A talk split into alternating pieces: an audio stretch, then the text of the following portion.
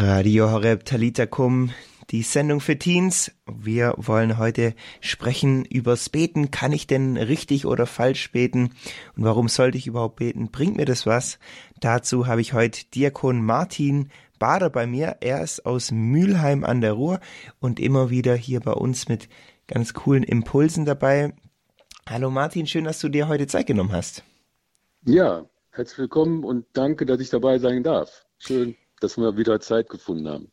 Ja, Diakon Martin Bader, was würdest du sagen, was bringt es denn eigentlich zu beten? Sag mal so, beten bringt insofern immer ganz viel, als dass man halt auf diese Weise Beziehung herstellen kann. Beziehung zu Gott. Und das kann uns ja nur gut tun. Beten heißt im Grunde genommen ja nichts anderes als ja mit Gott in Beziehung zu treten, mit Gott zu sprechen, Gott sozusagen auch ähm, ja, sein Herz im günstigsten Falle auszuschütten und Gott halt eben auch das zu sagen, was man auf dem Herzen hat, ihn sozusagen auch ganz konkret als Ansprechpartner in den Blick zu nehmen. Und von daher, ja, mit Gott in Verbindung zu treten, kann niemals schlecht sein, kann nicht schaden. Ja, Jesus hat ja auch gebetet, oder? Genau, genau. Jesus ist ja das beste Beispiel. Jesus hat uns das ja immer wieder auch so erzählt das Evangelium ja an vielen Stellen es vorgemacht hat, bewusst die Stille gesucht. Jetzt zu Beginn haben wir es ja gehört, am ersten Fastensonntag, er ist in die Wüste vom Geist, in die Wüste geführt worden, um dort ja auch Gott ganz nahe zu sein und ganz bewusst auch zu Beginn oder vor seinem öffentlichen Auftreten und Wirken. Und wir hören immer wieder auch, gerade wenn es ganz brenzlig wurde oder wenn es auch wirklich viel wurde, wenn die Menschen zu ihm strömten, hat er sich immer wieder auch zurückgezogen äh, dann hören wir immer, er ist auf einen Berg gegangen, auf einen, an einen Ort oder in, in, den, in den Ölgarten, ein Ort, wo er wirklich in der Stille war, wo er ganz nah bei Gott war. Und das hat er eigentlich bis zum Ende auch durchgeführt. Denken wir an die Situation im Ölgarten, wo er dann auch gefangen genommen worden ist. Hat er konkret diese Nähe zu Gott gesucht, um einfach auch Kraft und Zuversicht und auch, ja, diese, diese Einheit mit Gott zu suchen, mit dem Vater. Und das ist eigentlich auch für uns der Auftrag, diese Nähe und diese Einheit mit Gott zu suchen, mit dem Vater in Verbindung zu treten und von ihm auch die Impulse und auch die Kraft zu bekommen, die wir für unser Leben brauchen, kann man sagen. Ich nehme mal an, du betest auch, oder? Ja, klar. Würdest du sagen, du betest also, jeden Tag? Ja, klar. Ich ja. bete jeden Tag. Äh, einmal ist mir das aufgetragen als Diakon, also auch mich an dem Stundengebet der Kirche zu beteiligen. Das Stundengebet ist eigentlich ein Gebet, was in Klöstern gebetet wird. Da gibt es eben über den Tag verteilt immer wieder Stunden, ähm, wo man oder Zeiten, wo man halt eben auch ähm, ja, vorgegebene Gebete spricht. Das sind in der Regel die Psalmgebete, wo man aber auch in der Bibel liest. Ähm, und wo wir auch als Diakone eingeladen sind, morgens die Laudes zu beten und abends die Vesper, also den Tag mit, dem, mit diesem Gebet zu beginnen und zu beenden. Also das ist Teil meines Gebetes. Aber ich bete eben auch mit meiner Frau, Rosenkranz, jeden Tag und versuche nach Möglichkeit auch ähm, die Stille zu suchen, also verschiedene Formen des Gebetes zu pflegen, weil ich eben auch merke, gerade als in dem Dienst als Diakon, als Seelsorger, ich kann ja nur das von Gott weitergeben, sage ich mal, was ich auch selbst irgendwo ja empfangen habe oder zumindest auch durchbetet habe. Und wenn ich für die Seelen da sein soll, dann muss ich auch meine Seele irgendwo festmachen. Und das ist halt das Gebet, der Ort, wo ich das eben kann. Du hast gerade schon verschiedene Formen angesprochen, die es gibt im Gebet. Da gehen wir gleich nachher nochmal drauf ein. Mhm. Was mich natürlich mhm. interessiert ist, passiert denn auch was, wenn du betest? Ja, also mal so, es gibt natürlich äh, jetzt nicht so diese, diesen Effekt, ich bete und dann bekomme ich was. Also dieses Wünsch dir was Automatgebet, das, äh, das würde ich natürlich so nicht unterschreiben, dass das äh, mal auch direkt immer ja, verbunden ist mit irgendeinem Effekt, wo ich merke, ja, mein Gebet hat was gebracht.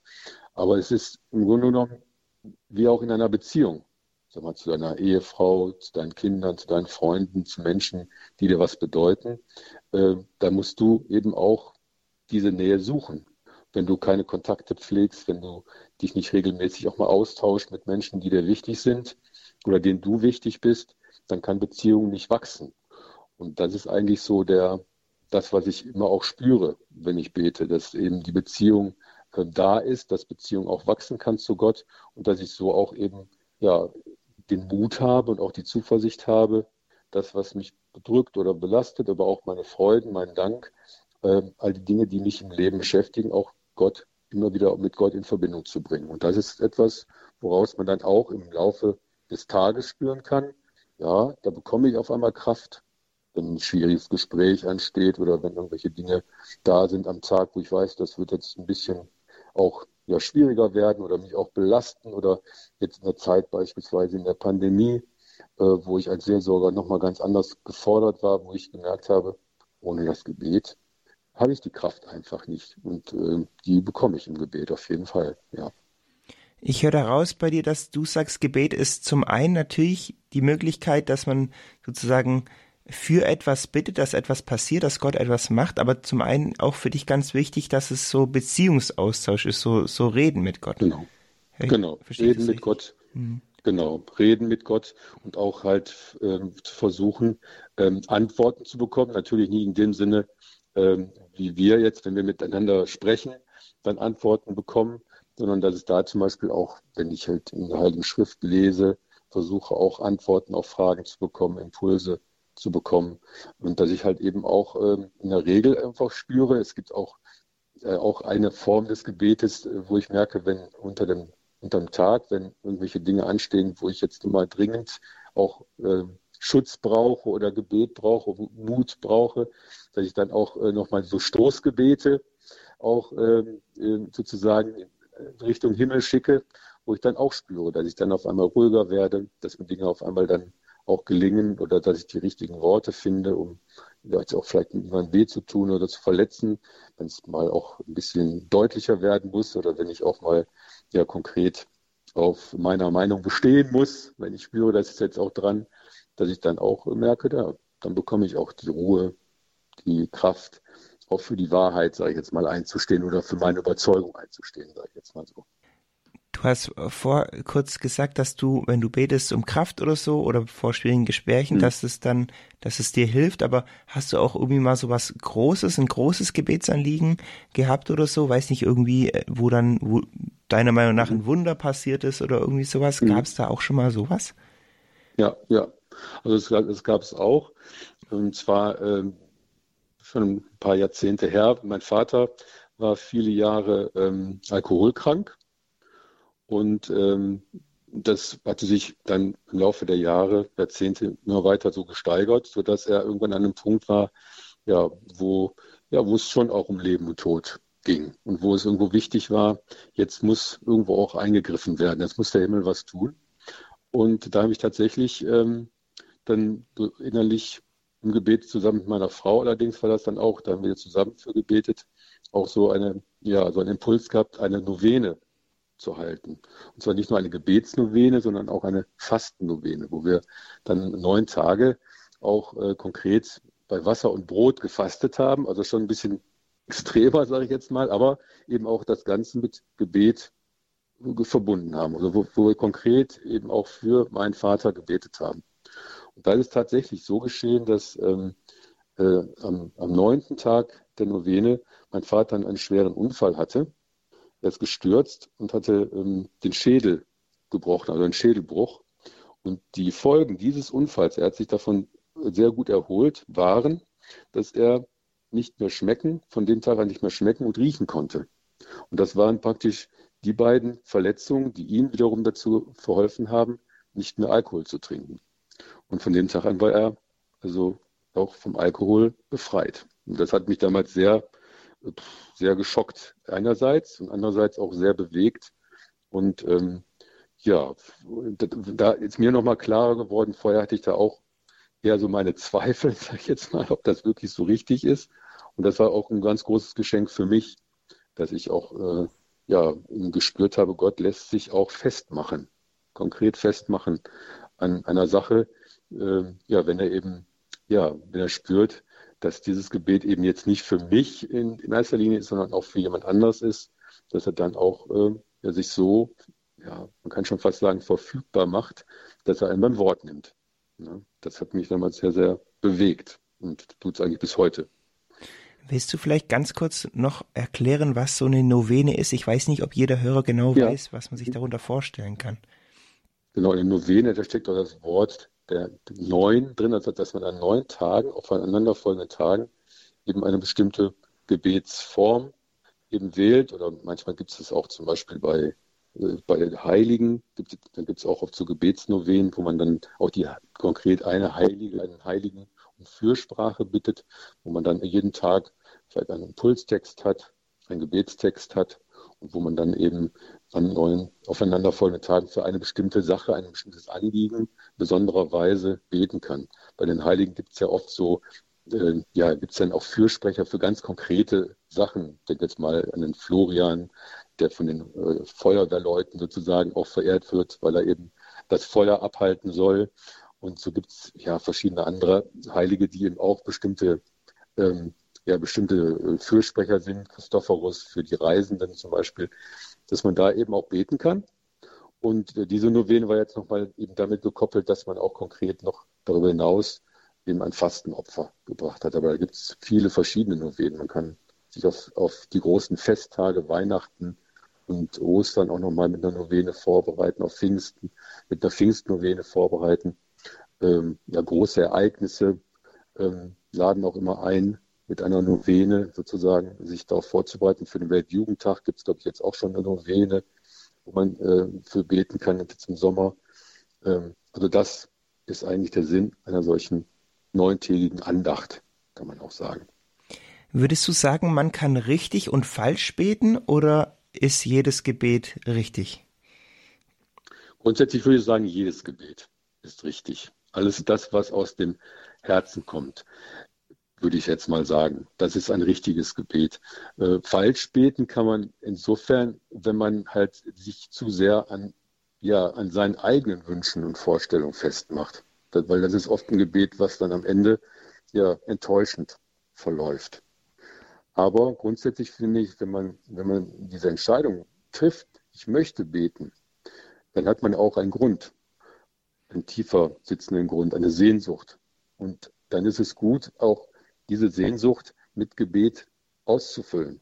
Die Frage ist natürlich, wie ja, bleibt man oft dann immer nur bei seinen eigenen Ideen, Wünschen, Vorstellungen, Sehnsüchten oder kann man halt im Gebet dann auch sich im Laufe der Zeit ja ein bisschen weiter öffnen für das, was auch Gott vielleicht mir sagen und mitteilen möchte. Aber da denke ich mir, ist es dann auch oft ein ja so ein Lernprozess, wenn man dabei bleibt, dass man auch wenn man eine Entscheidung fürs Gebet trifft, auch dann irgendwo ähm, ein Stück weit weitergeführt wird von Gott. Das ist so auch meine Erfahrung, dass man dann irgendwo auch lernt, ähm, ja, immer mehr auch den Blick ja, zuzulassen, den Gott auf mein Leben hat.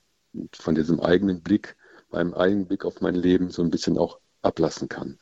Von daher würde ich im Großen und Ganzen sagen, nein, es gibt kein falsches Gebet. Genau, also ich glaube, das bestärkt auch nochmal, dass wenn du zu Hause irgendwie unsicher bist, hey, wie soll ich denn beten oder so, dann darfst du einfach beten, sag das, was in deinem ja. Herzen ist. Auf der einen Seite gibt's ja auch in der Bibel, fragen ja auch die Jünger, wie man beten soll. Da sagt, mhm. antwortet Jesus ja auch mit diesem Vater unser. Und dieses mhm. Vater unser, das hat Hillsong vertont und das wollen wir uns jetzt gemeinsam anhören. The Lord's Prayer von Hillsong.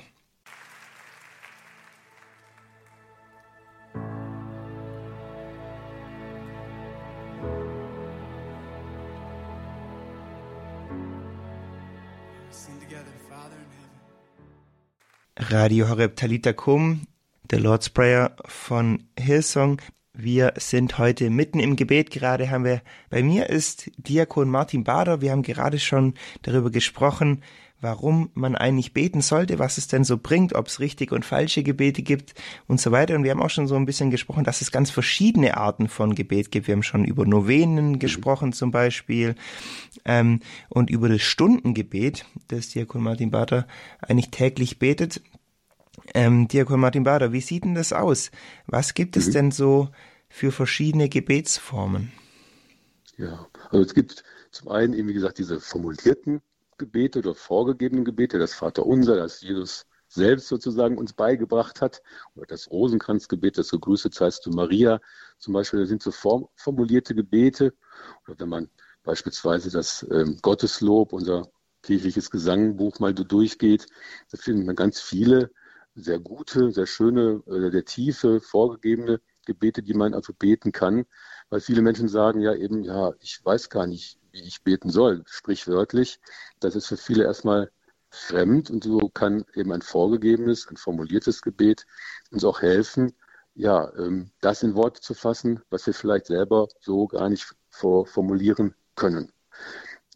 Auf der anderen Seite gibt es natürlich auch ein freies Gebet und ähm, was eben uns auch möglich macht, dass wir ganz frei mit unseren eigenen Worten, mit unseren eigenen Gedanken beten können und dass wir das, was wir praktisch innerlich auf dem Herzen haben, einfach Gott sagen können. Unsere Probleme, unsere Anliegen, all das, was uns auch, auch vielleicht bedrückt, dass man das einfach Gott sagen kann. Da gibt es manche, die sagen, ja, aber Gott so zuzutexten, so nennen die das dann, oder vollquatschen, das ist doch eigentlich nicht, nicht so, so sinnvoll, so richtig. Aber ähm, das gibt es auf jeden Fall, wenn wir auch auf Jesus wiederum schauen. Er hat auch Gott alles gesagt, wie einem, ja, einem Vater, einem wirklichen Du, einem Gegenüber. Das ist auf jeden Fall auch ein sehr, sehr wertvolles Gebet. Dann gibt es darüber hinaus das stille Gebet, wo man einfach nur in Stille vor Gott ist. Zum Beispiel, wenn man in eine Kirche geht, wenn man weiß, da ist das Allerheiligste, die Eucharistie im Tabernakel, das ist immer als Zeichen, wenn die rote Kerze brennt in der Kirche, Gott ist wirklich da in der Eucharistie, im Sakrament, einfach mal dorthin zu setzen, einfach nur still bei ihm zu sein, so wie, ja, wenn man gemütlich vielleicht gemeinsam auf der Couch sitzt, Vater mit dem Kind, die Mutter mit dem Kind, vielleicht sich im Arm hält, einfach nur mal schweigt. Oder wenn man verliebt ist, wenn man ja ein Pärchen einfach nur vielleicht auf der Bank sitzt, irgendwo draußen im Park und ja, die Landschaft genießt oder so. Oder man selbst auch im Urlaub ist und sich an einen schönen Ort wünscht, wo man gerne ist, da einfach die Natur genießt, da kann man auch sagen, ja, da fühle ich mich Gott ganz nah, da braucht man nicht viel reden, da kann man ganz still sein. Und auch das ist ein ganz wertvolles, wertvolles Gebet, ähm, was uns auch helfen kann, ja, Gott näher zu kommen, auf jeden Fall. Und dann gibt es natürlich auch Gebet, zum Beispiel äh, in Form von Lobpreis. Wir haben gerade ein Lied gehört äh, in Form von Gesang. Da sagt man gerne, das ist doppeltes Gebet, wenn man Gott lobt, lobt und preist durch, durch Lieder, durch Hymnen, durch, ja, durch Gesang. Ja, du, das ist äh, wirklich verrückt, was es da alles für Gebetsformen gibt. Ich glaube, du könntest sogar noch mehr Formen aufzählen. Ja, ähm, genau. Zum Beispiel das kontemplative Gebet oder, oder so. Ja. Ähm, prophetisches Gebet, hörendes Gebet. Da gibt's ganz viele Sachen. Ähm, ja. Ich glaube, das wird die ganze Sendung jetzt sprengen, wenn wir sprengen, genau. alle durchgehen. Aber es gibt natürlich auch bei Radio Horeb in der Mediathek, wenn einen das genauer interessiert, so ganz vielen dieser Gebetsart nochmal eigene Sendungen auch. Vielleicht zum, zum Abschluss nochmal die Frage von, ist es nicht irgendwie auch so ein Manipulieren von Gott, wenn man betet und sich was wünscht? Nee, Ganz bestimmt nicht. Gott lässt sich nicht manipulieren. Gott, im Gegenteil, Gott macht sich verfügbar. Das ist ja das Verrückte eigentlich. Gott ist ein, so eigentlich auf der einen Art ist er allmächtig. Auf der anderen Seite macht er sich zum Beispiel immer wieder ganz klein, um in der Eucharistie bei uns zu sein. Das heißt, er will, er will nicht manipuliert werden, aber er will sozusagen, dass wir sein, sein Liebesangebot immer wieder auch annehmen, dass wir die Hand, die er uns entgegenstreckt, eben auch ergreifen. Und das ist ja eigentlich das, das Gebet. Was dann daraus wird, letztendlich, wie wir dann auch letztlich im Gebet wachsen können und auch immer mehr erkennen können, wie er derjenige ist, der uns führt und auch führen möchte und führen und leiten möchte. Das ist dann wiederum ja so eine Entwicklung, die sich dann irgendwo dann, wenn man auf diesem Weg des Gebetes voranschreitet, so nach und nach auch einstellt. Aber manipulieren lässt sich Gott nicht. Da brauchen wir keine Angst haben. und wenn wir selbst das Gefühl haben, vielleicht manchmal zu, zu konkret zu beten für die eigenen Sachen und das erkennen, dann ist das auch schon mal ein Zeichen, dass Gott da ist und uns die Augen öffnet für das, was eigentlich vielleicht wirklich wichtig ist für unser Leben. Okay, willst du vielleicht am Ende ganz praktisch noch mit uns gemeinsam beten und vielleicht noch einen Segen mitgeben? Ja, gerne. Ja, gerne. Im Namen des Vaters und des Sohnes und des Heiligen Geistes. Amen. Guter Gott, wir danken dir, dass du dich für uns immer wieder neu so konkret verfügbar machst, dass wir wissen, wenn wir zu dir beten, dass du uns dann auch erhörst, dass du bei uns bist. Wir danken dir, dass du ein liebender Vater bist, der immer wieder seine Hände nach uns ausstreckt, der nach uns sucht, der Sehnsucht hat, auch seine Liebe uns zu schenken. So bitten wir dich, hilf uns, dass wir ja im Gebet immer wieder neu auch dich entdecken können als den liebenden Vater, dass wir keine Angst haben, im Gebet unsere Herzen auch dir zu öffnen. Und dass wir auch den Mut haben, uns von deinem liebenden Blick immer wieder neu auch anschauen zu lassen, prägen zu lassen. Und dass wir auch keine Angst haben, unseren Blick auf dich, auf deine Liebe zu richten. Und hilf uns dabei, dass wir auch wachsen können in dieser Beziehung und dass wir so immer mehr auch Menschen werden, die von deiner Liebe, von deinem Geist erfüllt werden, um diese Liebe und deinen Geist auch in diese Welt zu tragen. Und so bitten wir dich, segne uns für, diese, für diesen Weg, jetzt auch in dieser Fastenzeit auf Ostern hin, dass wir auch wirklich mit dir Auferstehung feiern können. Und so bitten wir um all dies durch Christus, unseren Herrn. Amen. Amen. So segne uns der gütige und barmherzige Gott, der Vater, der Sohn und der Heilige Geist. Amen. Danke, Diakon Martin Bader, dass du mit uns gebetet hast. Danke auch für deine ganzen guten Antworten. Ja, und, gerne, gerne. Äh, genau, cool, dass du dabei warst und ich denke hoffentlich, dass wenn du zu Hause das gerade gehört hast und noch nie gebetet hast, dass wir dir ein bisschen die Angst genommen haben vom Beten, dass du merkst, hey, es lohnt sich auch wirklich zu beten und ähm, ja, trau dich, fang diese Beziehung an mit Gott, wie der Diakon Martin Badas gerade gesagt hat, es lohnt sich auf jeden Fall und Gott ist jemand, der wirklich auch ja mit uns in Beziehung treten will und dem das Wichtige ist, was wir was wir mit ihm sprechen, was wir zu ihm sagen und der liebt es, wenn wir seine Gegenwart suchen und mit ihm gemeinsam Zeit verbringen. Wir hören jetzt zum Abschluss noch einen weiteren Song.